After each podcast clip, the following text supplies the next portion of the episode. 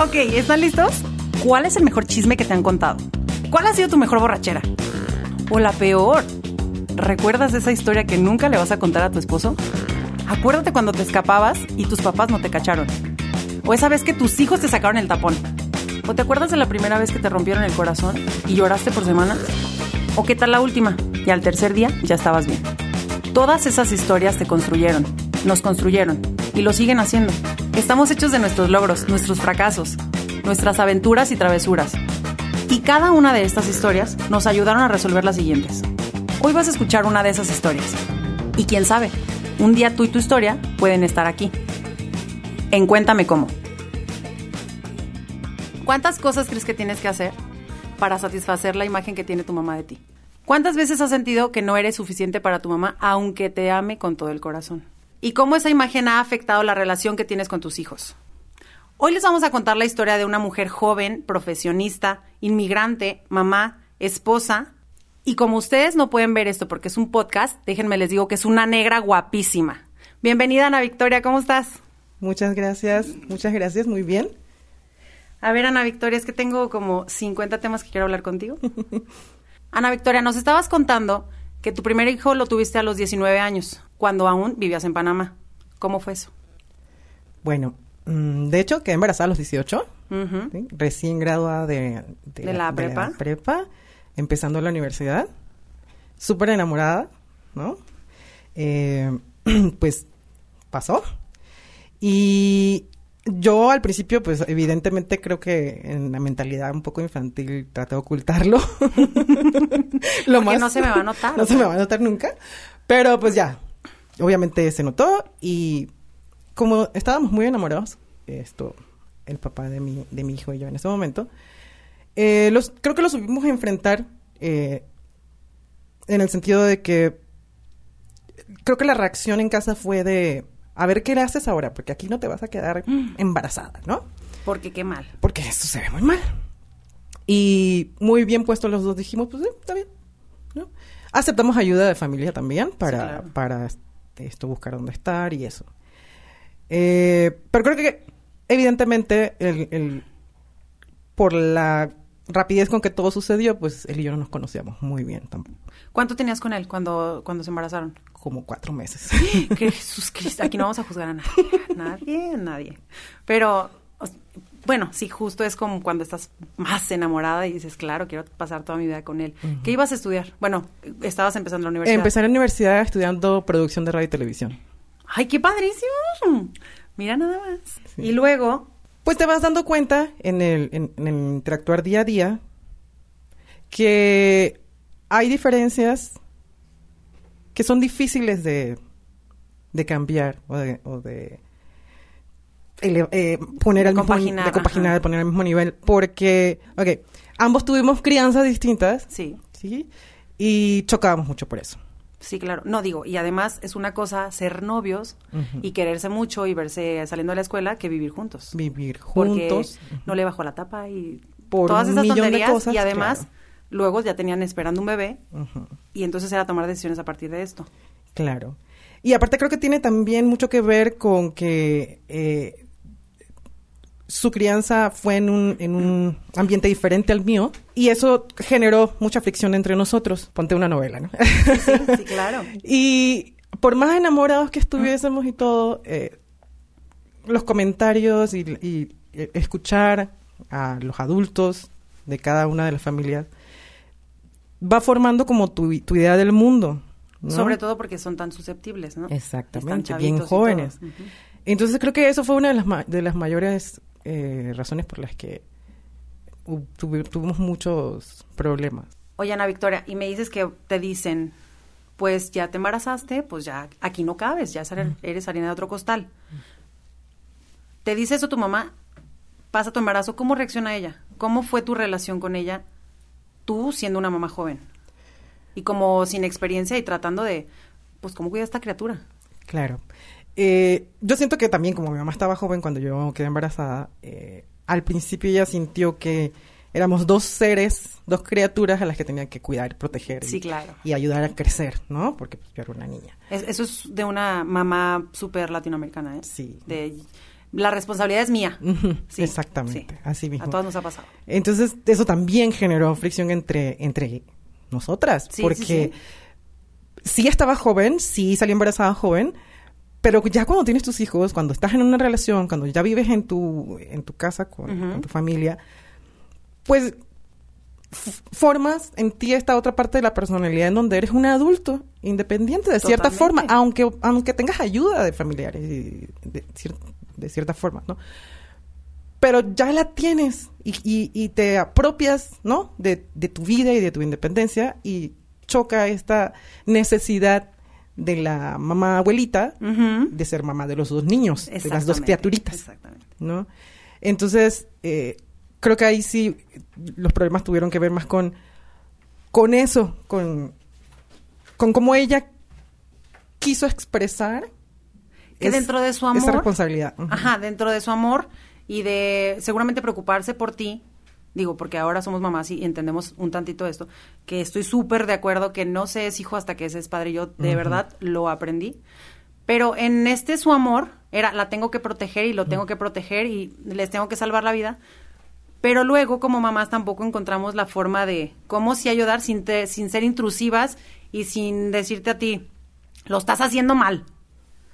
O sea, Claro. ¿cuántas cosas crees que tuviste que hacer en este primer, este, en este primer embarazo, en esta, de tener a tu primer hijo, para satisfacer a tu mamá? Pues mucho. Mucho. Creo que mis primeros 10 años de adultez. Nada ¿sí? más los primeros. Nada más los primeros 10 años de adultez. Constantemente mis acciones se definían mm, pensando en cómo iba a reaccionar mi mamá ante lo que yo estaba haciendo, diciendo. Pero luego entonces entraba en conflicto conmigo misma porque decía, pero es que ya yo soy un adulto, ya yo soy una mamá, ajá, ¿por qué estoy preocupándome tanto por lo que mi mamá diga? O mi mamá piensa, o mi mamá necesita. Y era como, ay, no voy a hacer eso porque mi mamá pobrecita, o no voy a hacer eso porque... O sea, claro que se aprecia, porque ahora como mamá lo entiendo, Sí, sí, sí, ¿no? Mamá de un, de un chico adulto Ah, ya sí, adulto. eh, entiendo, ¿no? La necesidad y, y ese querer cuidar, pero me sentía como que no hacía nada para mí, ni por mí. Era para satisfacer el deseo de alguien más. Ajá. Y que a lo mejor ni era deseo, pero es tan importante, por lo menos para mí también lo es, qué va a pensar mi mamá, Claro. qué va a decir mi mamá. Te voy a contar una cosa. Ahora que, que empezamos con el podcast, todo el tiempo decía, ay, no voy a decir esto porque, porque mi mamá me va a escuchar. Y porque esto y porque el otro. Entonces, el día que salió el primer capítulo, mi mamá es lo máximo, la amo mami. Ah, porque además le hablo de usted y entonces con todas mis amigas es, ¿por qué le hablas de usted a tu mamá? Pues porque así es la vida y así le voy a hablar de usted a mi sargento. Entonces, me decía, ya se lo mandé a tu tía Nanis y a tu tía Mari, a tu tía no sé qué, no, y a tus primas. Y emocionadísima, entonces para esto ellos estaban fuera. Eh, yo estaba en mi casa con mi hermano y mi hermano y yo estábamos, bueno, ahorita te termino de contar esta historia. Estábamos mi hermano y yo. Entonces, cuando mi mamá se sienta a platicarme de estas cosas padres del podcast, me dice, hueles a cigarro. Yo tengo Mm. años fumando. Y mi mamá, supongo que lo intuía, porque las mamás no somos ninguna No, tontas. claro, el olfato de mamá. Además, en cuanto te haces mamá, ya tienes sexto sentido, séptimo, Sí. octavo, ya sabes todo lo que están haciendo tus hijos. Sí. Este, y fue mi momento y le dije, sí, mami, sí fumo. Le dije, sé que es el vicio más tonto para usted, no le parece a mi papi tampoco, pero bueno, es, es un vicio y, y le dije, y me cansé de, pues soy un adulto, ya me cansé de ocultarlo. Y me dijo, pues sí, ¿verdad? Como dices en el podcast. Y yo, pues sí, sí, sí, justo eso. O sea, no podemos estar pretendiendo y dándole gusto a toda la gente, pero lo que te decía en Latinoamérica es como lo más importante, que nuestras mamás estén bien y buscar siempre, a pesar de nuestras necesidades o de lo que nos suceda a nosotras, que ellas estén bien, que ellas estén contentas. Felices, contentas, Que ellas estén felices, que, orgullosas. que estén orgullosas, exacto. ¿Cuándo dijiste, ya como que me caló tanto darle tanto gusto a ella y me tengo que dar tantito gusto a mí? Bueno, eh, curiosamente, eh, en todo este proceso ya eh, me divorcio del papá de mi hijo. Y pues, ¿a dónde voy a regresar? Pues con ¿No? tu mamá. Con mi mamá. Y el primer, en los primeros meses o el, el- el tiempo que estuve con, con ella en su casa, eh,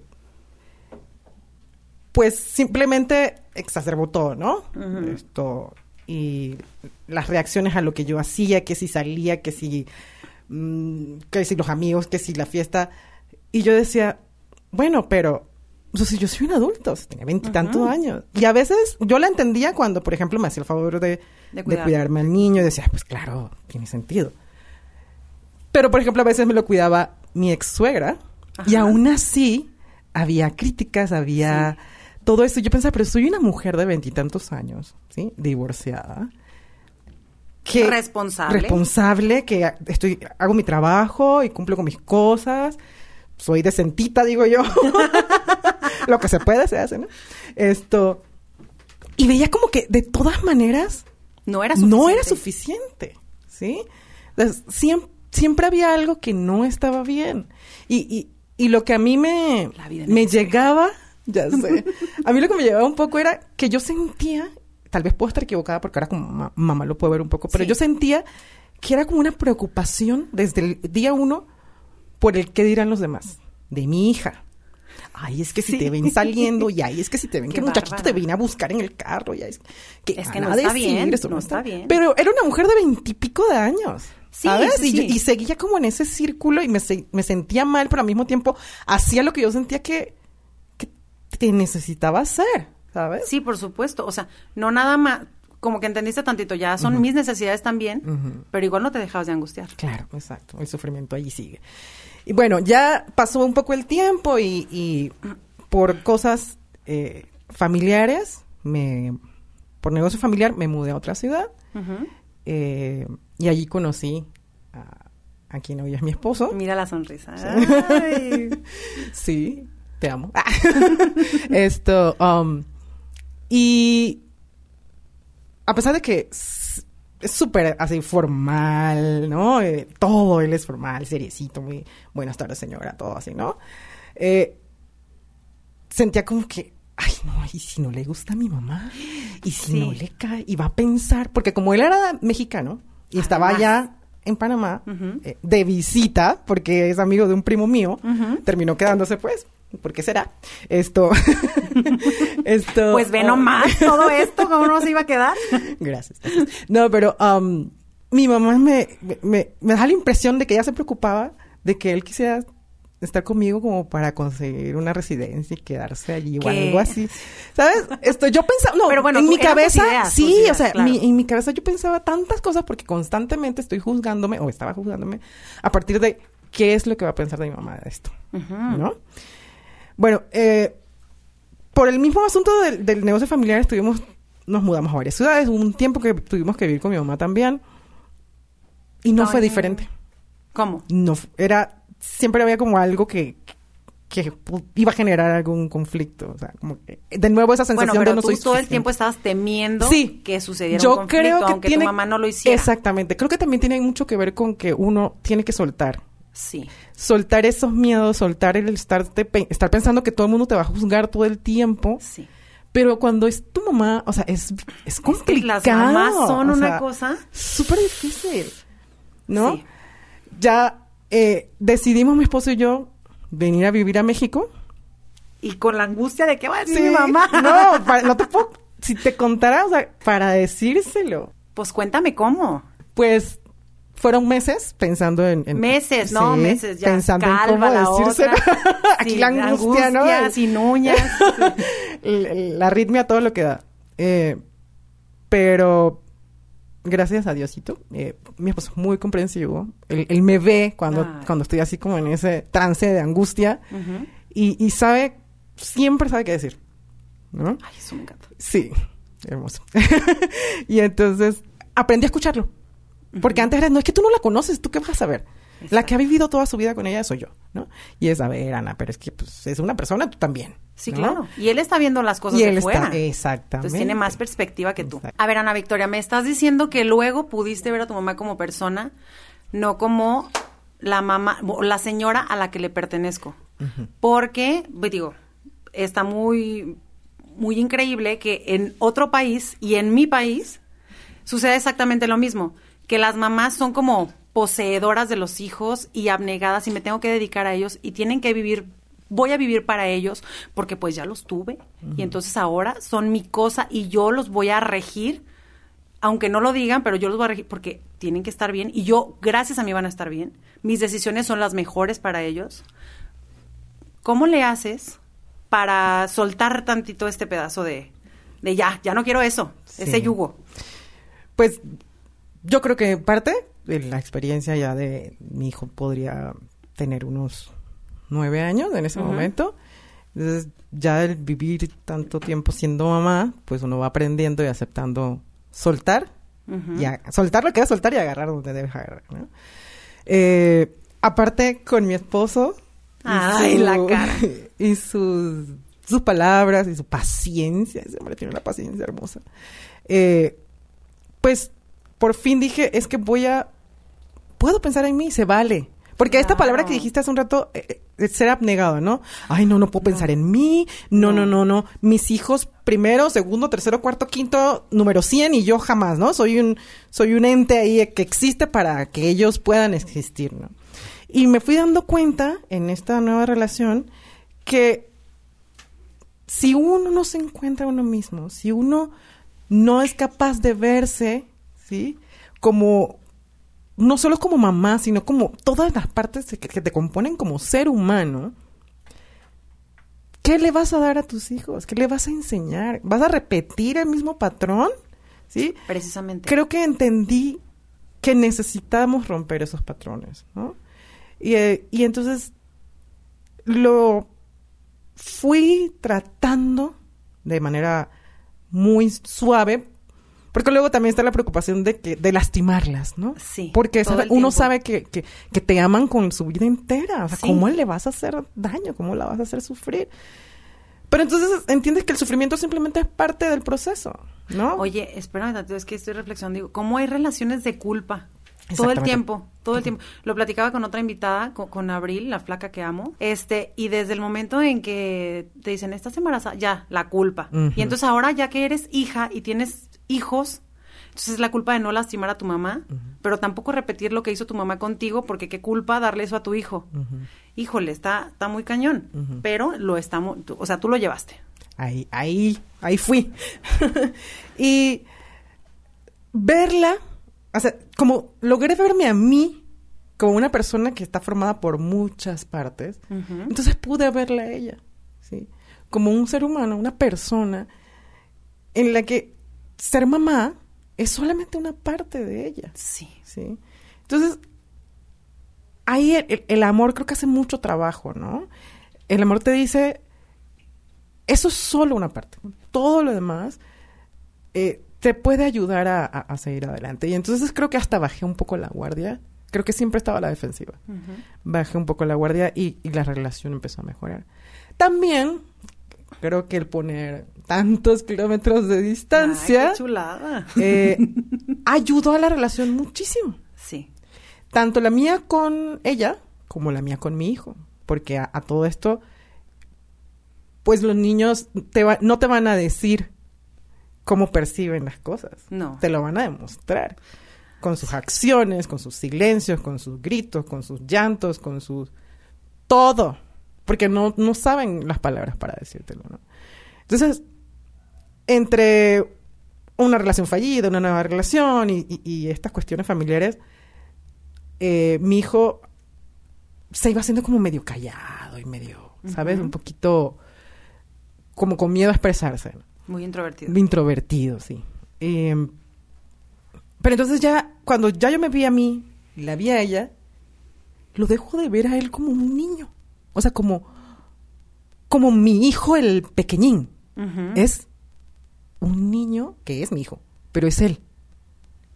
Y, y empiezas entonces a dar eso que descubriste en ti para que la próxima generación ya tenga esas herramientas y no necesariamente tenga que pasar por los mismos procesos. Que no tenga que actuar siempre desde la culpa. Exactamente. Y desde el llenar las expectativas de, otros. Mm, exacto. No importa quién sea. Y yo se lo he dicho. Yo soy tu mamá y yo te amo. Pero tú vas a tomar tus propias decisiones. y vas a cometer errores, pero eso no quiere decir que te voy a dejar de amar. Yo creo que si yo no hubiera, no me hubiera tomado el tiempo para, en- para entenderme a mí misma y para entender el amor de mi mamá, yo no hubiera podido darle ese amor a mi hijo. De ninguna manera. Entonces, Estoy anotando todos. todos. Todos. Sí, Oye, es que justo recordé que, que la vez pasada que te vi, este, me dijiste que tu hijo está en Panamá porque va a estudiar en la universidad. Entonces, que a ti te traía, pero arrastrando la cobija eso.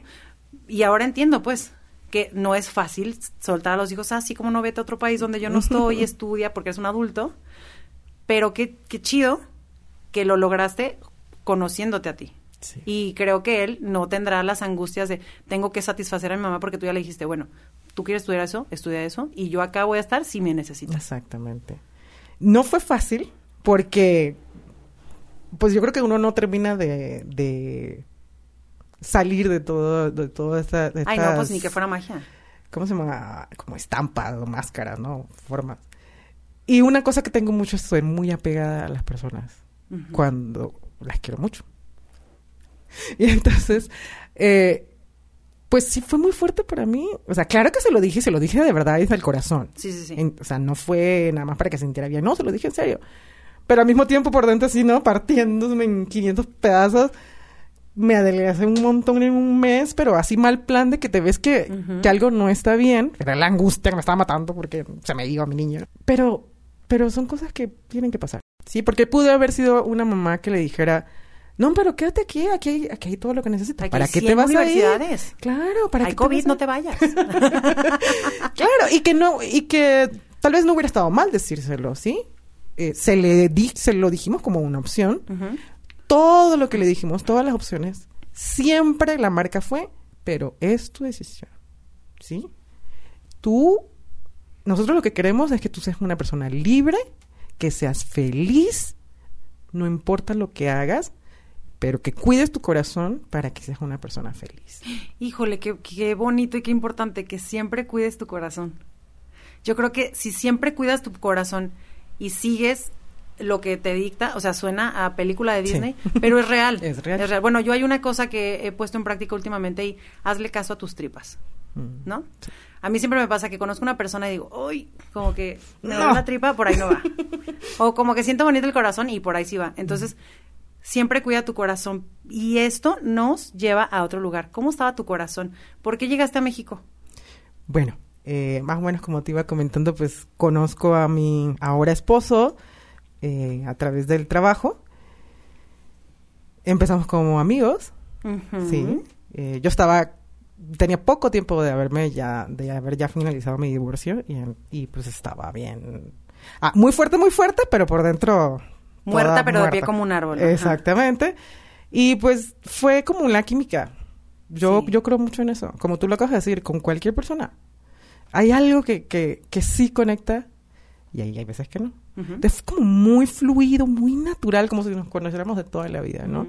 Y luego, algo que a mí me sorprendió y que fue lo que me hizo como así, empezaron a interactuar mi hijo y él. Guau. Y era una cosa tan mágica. O sea, primero no lo esperaba porque pues no, no es su papá. y- pero yo creo que se llevan mejor ellos que yo, que conmigo, ¿no? Es una cosa tan natural. Y, y dije, no, pues sí. Ahí es. Ahí ahí es. Sí, claro, porque digo, en todo esto de las mamás abnegadas y no sé qué, sí es impresionantemente importante que nuestros hijos estén bien. Claro.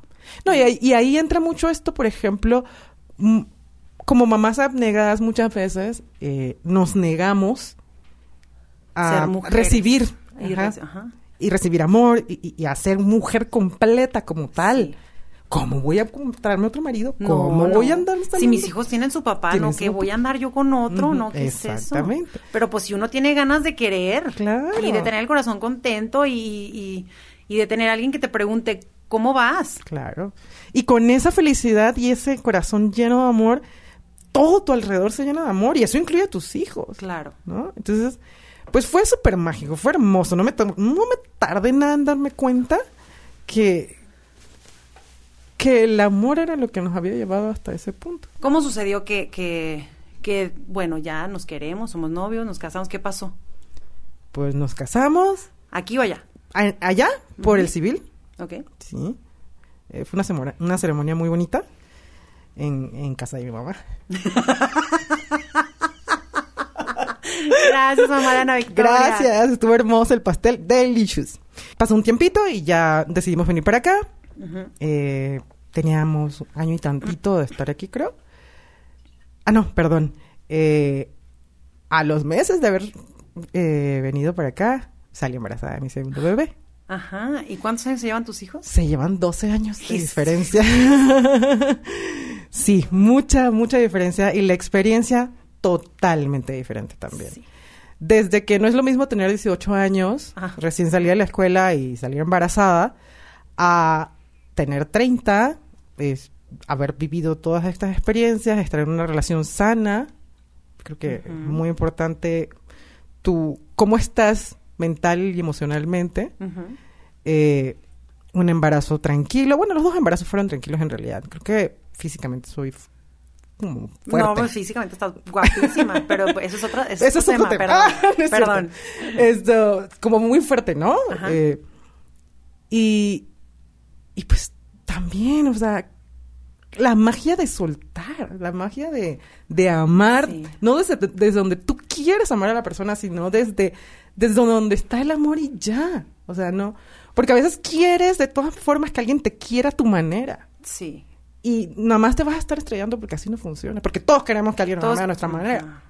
Tenemos que aprender a ser queridos como la otra persona quiere. como la otra persona quiere. O a encontrar un punto, un punto medio, Ajá. donde se pueda, donde no es gracias, bye. Sí, pero eso solo sucede en las relaciones adultas.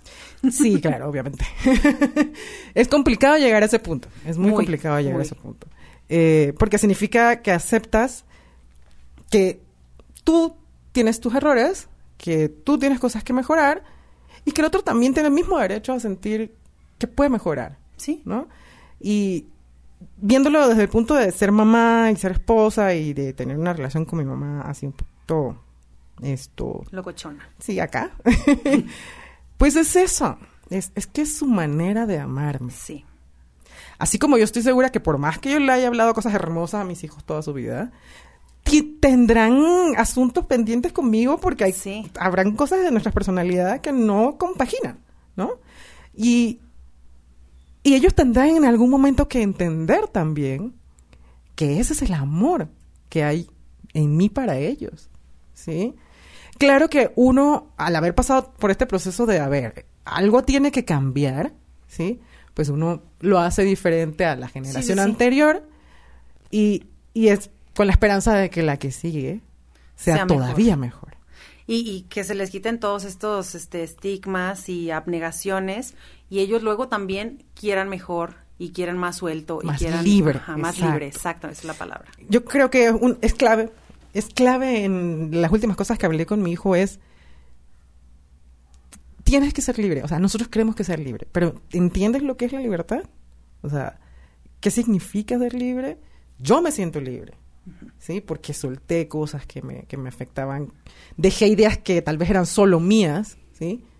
Y eso me dio libertad. ¿Qué es para ti la libertad? ¿Qué te contestó Andrés? O más bien, ¿qué le dijiste tú a Andrés, tu hijo? ¿Cuál fue la idea que tú le transmitiste de libertad? eh, buscar, primero encontrar qué necesitas para ser feliz, qué es lo que quieres para ser feliz. Luego, bus- perseguir esa, esa idea a pesar de, y con las consecuencias que conlleva eso. Y ser consciente de que tú traes amor, tú eres amor, por lo tanto lo vas a dar, pero no necesariamente lo vas a encontrar como tú lo quieres. Ujú. Entonces, esa liber- la libertad es, es la conciencia de quién soy y quiénes son los demás. Y entonces mi actuar, mis acciones, no están amarradas a, a una expectativa o una idea, sin- sino a buscar la felicidad, ¿sí? Cuidando, obviamente, el- a los demás, porque no vas a andar por la vida, porque quiero ser feliz, Sí, ¿no? Pero, pero con- entendiendo que, que hay esa responsabilidad de ser feliz conlleva aceptarte y aceptar a los demás. wow. Oye, ¿viste cómo hago para chocolate? Sí, hermosa. Me encanta, me encanta. hermosa. Es No es mi película favorita, es una de ellas, pero sí es la favorita de mi hermana. Ah. Y este, y me encanta Tita, porque ves que ella eh, tenía que ser una hija abnegada. Perfecto. Porque, a ver, tú me vas a cuidar, tú no te vas a casar, tú me vas a cuidar, tú aquí te vas a estar para siempre. Y entonces ella decide, esto se muere conmigo. Claro. Entonces, ahorita estamos muy decididas y empoderadas, ¿verdad? Yo sí quisiera que esto se muriera con nosotras. Claro. O sea, que todas estas culpas, cargas, costales que traemos en el lomo de lo que tenemos que hacer para satisfacer a nuestras mamás, se fuera con nosotras. Digo, vamos en el camino, creo que no está tan fácil.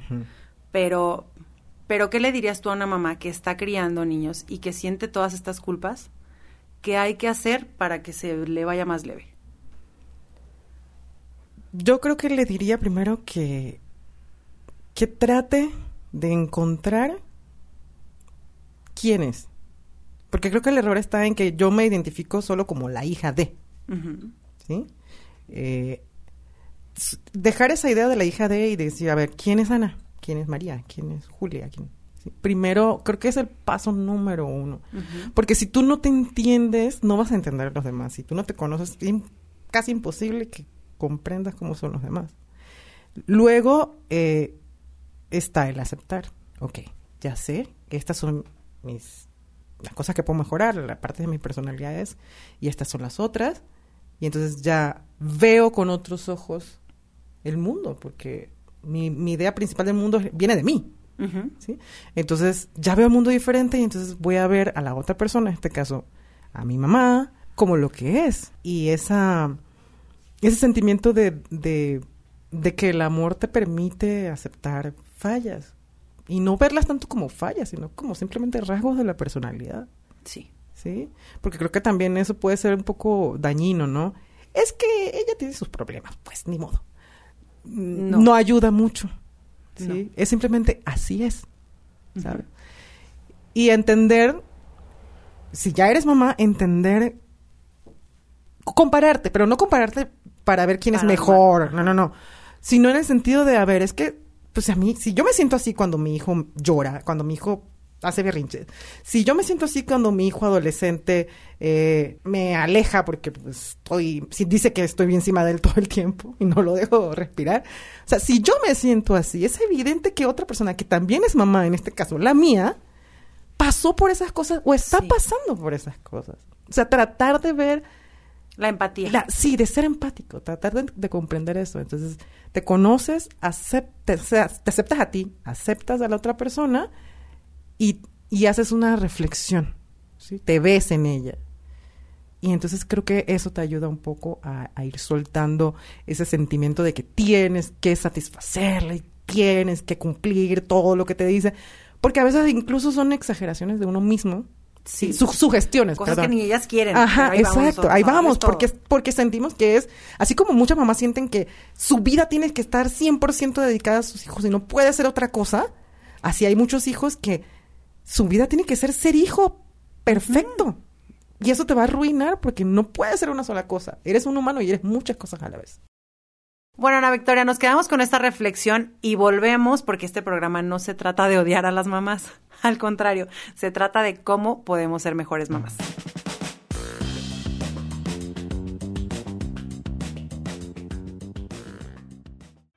¿Tienes una fiesta y quieres flores, souvenirs, globos? Personaliza todo tu evento en Betún, Boutique de Curiosidades.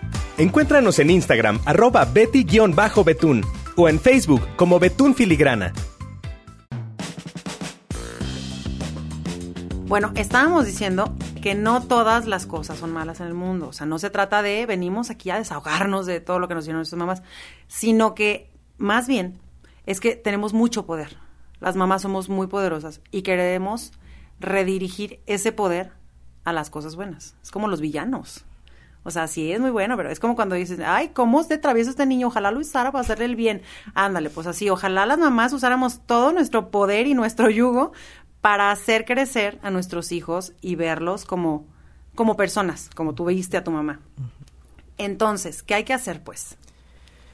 Pues yo creo que eso, vernos como, como, como lo que somos. Oye, oye, espera, espera, perdón que te interrumpa, pero me acordé que dijiste que ahora que, uh, ya bueno, cuando llegaste a México, viste a tu hijo como otra persona. O sea, no como un niño chiquito, no sé qué, no sé cuánto. Pero ya lo estabas viendo desde la perspectiva de mamá, mamá, no de, de mamá hermana. Sí, exacto. y luego tu otro chiquito, ¿cómo fue esa relación? ¿Y cómo fue ese ser mamá sin mamá? Pues, de cierto modo, un poquito de miedo, porque dentro del apego y dentro del querer eh, hacerlas orgullosas o ser perfectas para ellas, pues esperas la validación. ¿No? Que te Uf. digan, ah, estás haciéndolo bien. Ah, sí, sí, sí, así sí. Sí, sí, sí. ¿No? Entonces era el sentimiento de, ¿y ahora qué voy a hacer? ¿Quién me va a decir si me estoy equivocando? ¿No? Entonces... Como si no hubiera sido mamá, ¿no? Ay, nunca, como si no hubiera tenido ya 10 años de ser mamá. Exactamente. Así dije, pero ¿y entonces qué me va a decir, no? Y pues nuevamente, eh, eh, en, en conjunto con, con mi esposo, es este analizar, pues tómalo como, como lo que es, o sea, es tú y tu hijo. Ya tuviste la otra, ya tuviste la otra experiencia, ahora es esta. Y yo estoy aquí. Ahora la del poder eres tú, tú Ahora eres el tú. villano. No es cierto. No. ahora soy la malvada. la superhéroe eres tú. pues. Exactamente. Y entonces es como, sí es cierto, o sea, ya, ahora me toca a mí. Y la, lo bueno y lo malo, y la responsabilidad y, y- y lo gratificante, todo, yo sola. ¿Sí? Y sí da un poquito de miedo, Todo. sobre todo cuando estás acostumbrada como, como al otro, ¿no? Pero también se siente súper, súper wow. O sea, esa... No hay nadie, o sea, yo me voy a juzgar. Yo, con mis parámetros, voy a determinar si estoy bien o estoy mal. Porque ya yo entendí durante mi primera, mi experiencia anterior, que qué es lo que va a funcionar y qué es lo que no va a funcionar, que está bien, que está mal. O sea, crecí. ¿sí? Me ta- me- tal vez me tardé más que una persona que no sale embarazada a los 18 años, Sí. ¿no? Pero pues era parte de cómo iba a ser ese proceso, por cómo Pero- se dieron las cosas. También creciste como a fuercitas porque pues tampoco ya es como que ibas a la otra cuadra y estaba tu mamá. No, exacto. O sea, no tenías de otra. Había que hacerlo sola porque había que hacerlo sola. Y qué bueno, ¿no? Sí. Muy, muy libre, muy segura de mí misma, ¿no? Al principio, recién nació mi segundo hijo, lloraba porque sentía y y si, y si- y si lo estoy haciendo mal. Y yo misma me decía, pero Ana, ya tienes otro hijo, ¿cómo, ¿qué te pasa, Mira, muchacha? sí ya sabe comer y va al baño solo, sí puedes. sí puedes, sí, sí puedes. Y entonces era como, sí es cierto, sí puedo, ¿no? Y creo que eso influyó mucho porque en, el- en mi relación con mi primer hijo es como, yo creo que nos pasa muchas a todas. Eh, el primer hijo es de, ay, se va a romper un pie. Ay, mi hijo, cuidado. Ay, fulanito. Ay, no sé qué. Háblale al pediatra. Háblale. Pero apenas Estornudó. un moco. Háblale al pediatra. Háblale ya. ya. Vámonos a las urgencias. Ya. Y al segundo es de, ay, se cayó y se raspó la rodilla. Está bien, mi hijo. Ah, dale, Ah, lávate. que se levante. Ajá. Levántate, sacúdete, síguele. ¿No? Y, y, y hasta eso se disfruta, porque tú mismo te das cuenta que no estás creando en tu hijo un hábito de dependencia tan, Sí. tan fuerte. Sí. ¿no? Entonces, eso también, es que cada cosa te hace sentir que vas avanzando. Sí. Es como un paso, otro paso, otro Y paso. se lo transmites a, sus, a tus hijos. Exactamente. O sea, en sentimientos y en, y en tensión y en todo. En todo. Porque, y quien diga que no, que venga y nos damos un tiro. Siempre uno se relaja más con el segundo bebé. Sí. Bueno, con el tercero ya ni sé, yo, yo nomás tengo dos, pues. Bueno, tuve tres, pero yo esa historia ya se las conté. Este, y entonces con el primero es aprensiva, aprensiva, aprensiva, tiene que salir bien. Y con el segundo, dejas de ser, bueno, en mi caso, dejas de ser aprensiva y hasta también le pasas tantito Sí, más, ¿no? un el chiquito poquito es, más. Ay, déjalo, hasta chiquito, no pasa nada. Ay, luego lo regaño. No, sí, ay, Sí. a ver, ya, te voy a dar un manazo, ¿eh? Pero no se lo das. ajá, no se lo das, nunca se lo das, no, se lo platicas, se lo platicas. Síguele y te vas a ver. Entonces también luego mi mamá me dice, pues cúmplesela como se la cumples a Lucio. Ay, pobre güero. Sí, sí, hasta da cosita, ¿no? Porque ya te, ya sabes que, que tus reacciones la primera vez tal vez no eran las indicadas. Entonces, No, no eran Son las maneras de tu, creo yo, subconsciente de, de decir, espérame, no. es- no vayas a hacer lo mismo. Ya te diste cuenta que no. Sí. Entonces se nos va la mano porque Sí. queremos reafirmar a nosotros mismas que ahora sí lo estamos haciendo bien. Sí. Que no vamos a hacer lo mismo que hicimos anteriormente. Oye, sí, sí es súper importante esto que me estás diciendo. ¿Alguna vez ¿Le has pedido una disculpa a Andy?